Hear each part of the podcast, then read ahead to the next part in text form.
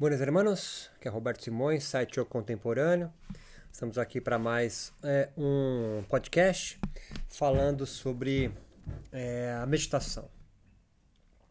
Há uma ideia muito difundida entre yoginis é, e yogis que o yoga, é, portanto, meditar, é uma diminuição dos pensamentos. No senso comum, a ideia então é que você pare é, de pensar. Mas nós vamos aprofundar um pouco mais, levando ao extremo essa ideia e percebendo que não há um parar de pensar, mas um esforço deliberado para focar a atenção em um único objeto, para diminuir a quantidade de impacto sensorial do mundo em você e aí fazer você então ficar vagando entre diversas e diferentes formas, conceitos, cores, ideias, pensamentos, emoções. Então, essa ideia difundida de que é diminuir os pensamentos é ao mesmo tempo válida, correta, mas não totalmente é, acertada. O ato de pensar é uma forma de nós cessarmos o caos em nós.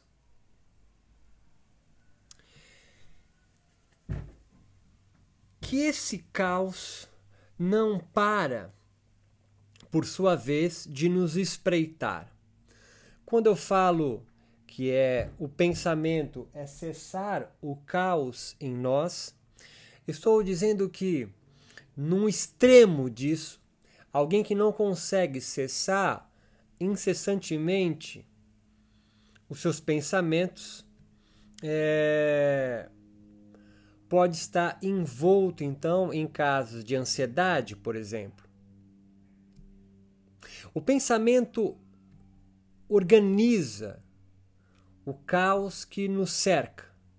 E eu vou tentar ser mais claro nisso. O caos é a impossibilidade de uma relação entre dois determinadas coisas, ou situações, ou objetos, e não a ausência destes, destas determinações. O caos, então, é a impossibilidade entre você ver uma alface e a chamá-la de alface. No caos, você então olha a alface e não consegue então determinar o que ela é. Casos parecidos destes nós vamos encontrar em situações, por exemplo, de esquizofrenia, de paranoia.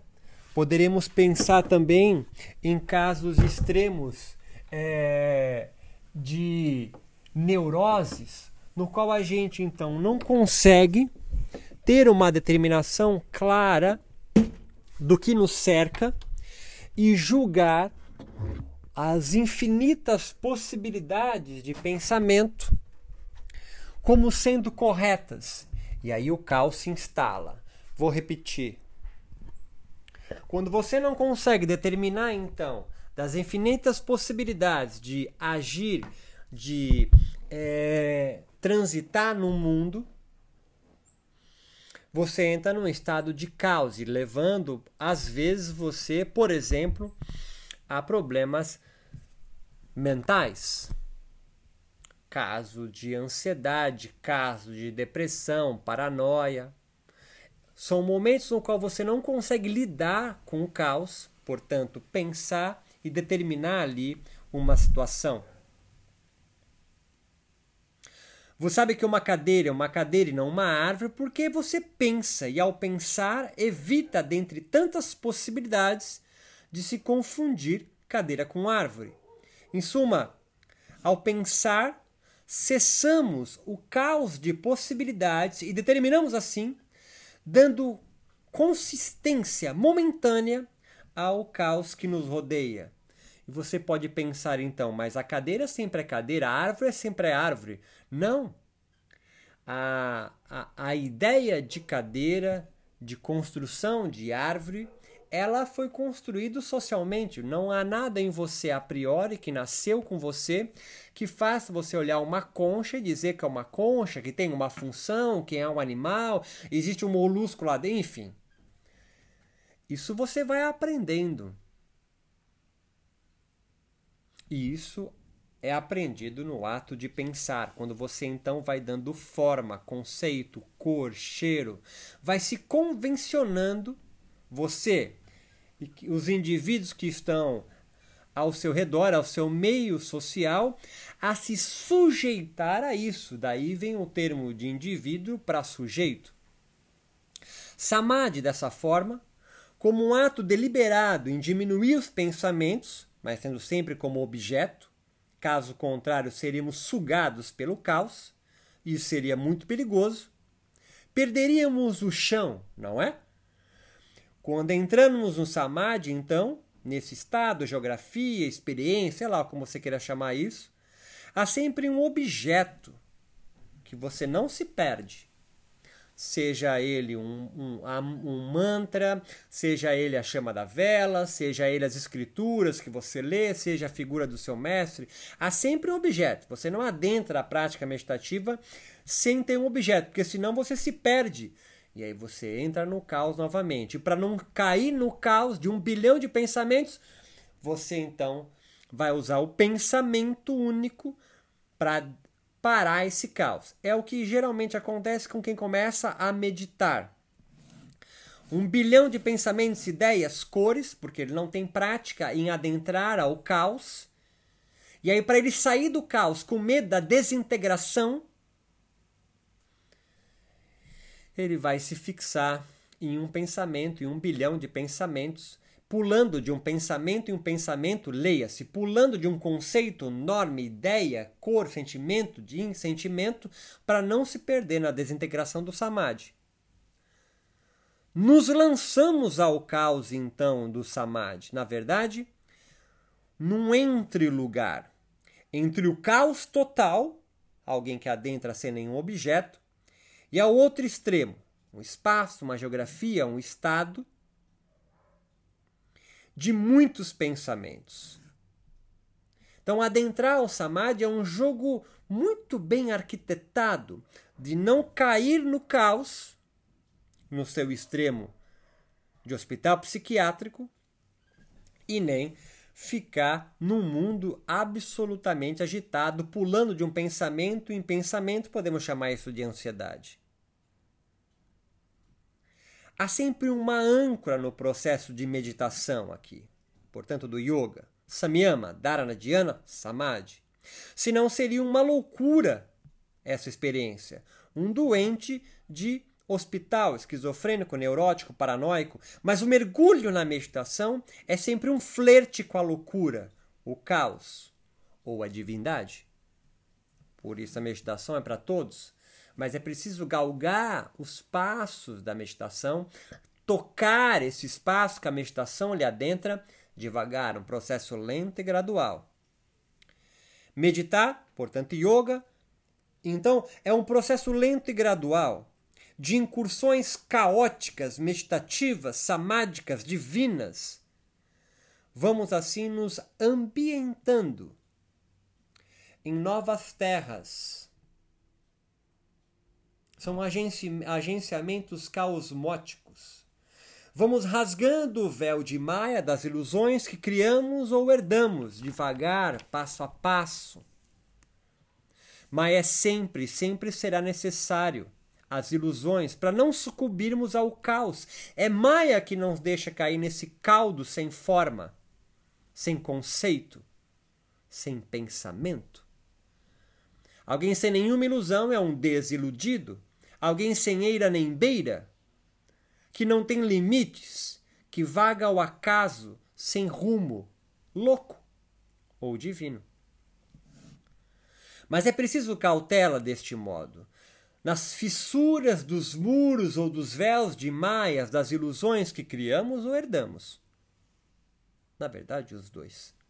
Sempre com uma lima muito fina, nunca pulando o muro por isso, quem teve experiências em meditação com a âncora pranayama, que é um fortíssimo, um potente agenciador para adentrar ao caos, se não fizer com prudência, você volta rapidamente, abre os olhos, põe a mão no chão, tentando se ancorar. Mas a viagem segura volta-se com um saber novo, viveka, deste caos, o um mundo do não pensamento, das não formas, onde cadeira e árvores não é, cadeira e árvores se integram. Onde não há memória, razão, o ego, nem a mente, aquela que organiza o caos por meio de Maya, aquele fino tecido que dá forma aos pensamentos caóticos. Mas é possível tocar esse mundo pelo samadhi, só voltar com a sensação de um bem-estar? Claro. Imagine visitar um local onde não mais precise, seja desobrigado, dessobrecarregado de nomear, perceber, perceber, dar forma, sentido, cor, distinção a tudo. Que grande alívio! E mais, sentindo-se integrado a tudo isso, pleno, completo, Plenitude é o que não há falta, pois tudo apenas é e não exige nada para ser. Da viagem ao caos se desfaz a, das normas, dos conceitos. Isso não é fácil. Apesar de estar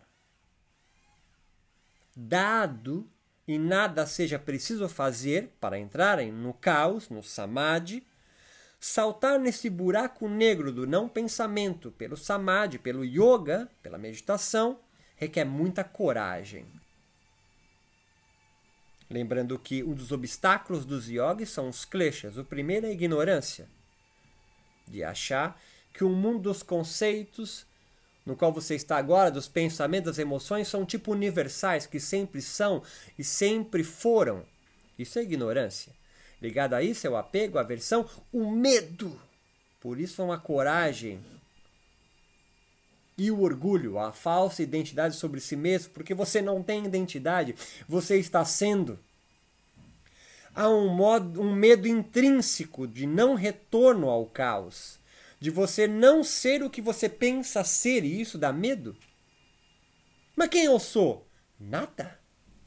Você é um caos. Você é um momento. Você é uma circunstância, um acontecimento. Por isso é tão difícil meditar. Há um mundo natural da desintegração total te esperando do outro lado da meditação. Mas ingressar em samadhi ambivalentemente é um mergulhar na desintegração de quem se julga ser e também de uma integração com todo que somos. Em suma, você não quer, por ignorância, de bom grado deixar de ser com medo de perder-se quem é.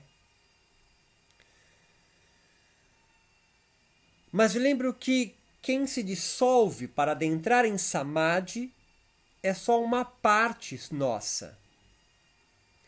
Quem se dissolve adentrando a este caos é apenas uma, apenas uma parte nossa. É Tita que se dissolve. Um complexo formado pela razão, pela lógica, pelo sentimento de eu, quem eu sou, e da mente. E quem sobra, então? Desintegrado no samadhi, no caos? O corpo, que lhe dá a base para continuar sendo e não se desintegrar totalmente, e Purusha, ou consciência. Corpo e Purusha, ou Prakriti Purusha, são as duas modificações ou modos dos infinitos atributos de Deus, Ishvara, o toda a natureza do qual nós somos parte de dois deles. Mas esse mergulho temporário, mas sucessivo, é preciso várias incursões no caos samadhi, porque precisamos adentrar diversas vezes tocando o caos para diminuir nosso medo, diminuir nosso orgulho, diminuir nosso apego, nossas aversões e assim dissolver a ignorância, acabamos com os kleshas então. Surge uma zona de indeterminação da relação dos seus conceitos com o infinito, que não é, mas está sendo. Aquele lugar onde cadeira e árvore podem ser qualquer coisa. Surge então uma multiplicidade do retorno ao caos, surge uma consistência, um nó, um novo conceito, que não deixa de ser maia. Mas o que muda então? É que se desfez a ignorância de separar. Separar o quê? Separar Sansara de Kaivalya. Essa é a ignorância. O conceito é essa intersecção, essa consistência, essa pluralidade que se condensa um nó que surge de um novo saber e incursões nesses novos pedaços de terra é viver. Então, o conceito não é uma essência universal mas uma intersecção, um acontecimento singular, um experimento da potência de encontros no caos, da experiência dos estados de samadhi sobre você mesmo. Chame isso de autoconhecimento, se preferir. Pensamento assim é o caos tornado consciente. E meditar é a diminuição voluntária do caos tornado consciente para você poder adentrar ao caos, então. Porque Samyama, é, é, é, pensamento te protege do caos, ele te dá ordem onde só há caos. Samyama é um processo, um experimento alquímico, mágico, xamânico, que rompemos temporariamente o contato com as normas, os conceitos universais que escolhemos seguir, ou, na maioria das vezes, que adotaram para a gente seguir. Que torna o mundo sólido. Imaginar que esse mundo sólido, povoado de conceitos como universais, é sansara. É uma parte do problema. Sansara então só se afasta de Kaivalya na ilusão. Ambos são, os me são o mesmo. É só uma mudança de visão, de perspectiva, gestalt, pois só há um mundo e não dois. Porque se houvesse dois, seria um mundo dual. A a ignorância, é imaginar que há dois mundos quando só há um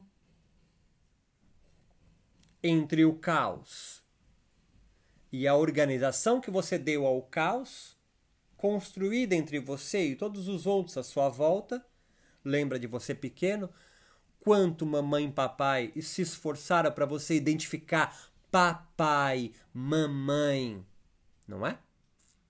É você organizar o caos de dois indivíduos para uma nomeação de quem você deve entender que eles são.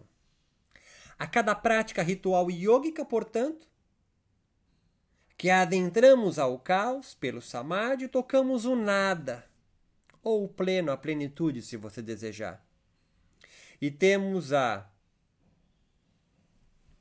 possibilidade infinita de nos reconstruirmos desses encontros caóticos em conceitos e normas, ideias sobre nós mesmos e a cada encontro ao Samadhi, então, você tem a possibilidade de retornar com uma nova forma de viver, uma nova forma de existir, uma nova forma de se relacionar, seja com seu companheiro, sua companheira, com essa ansiedade que você vive, com a depressão, com a falta de sentido para a vida. Esse é o jogo cósmico. Esse é Lila, a brincadeira cósmica que a cada prática meditativa você dissolve e vai aprendendo a dançar no caos que é a vida. Meu nome é Roberto Simões, site Eu Contemporâneo. Quer saber mais? Adentra no meu site yogacontemporâneo.com. Há mais podcasts lá, há textos meus, há uma biblioteca com livros é, e artigos que eu seleciono para você adentrar mais esse mundo. E também videoaulas lá no YouTube. Assim como o curso, uma plataforma EAD de baixo custo para você. Seja muito bem-vindo. Muito obrigado pela tua paciência até agora.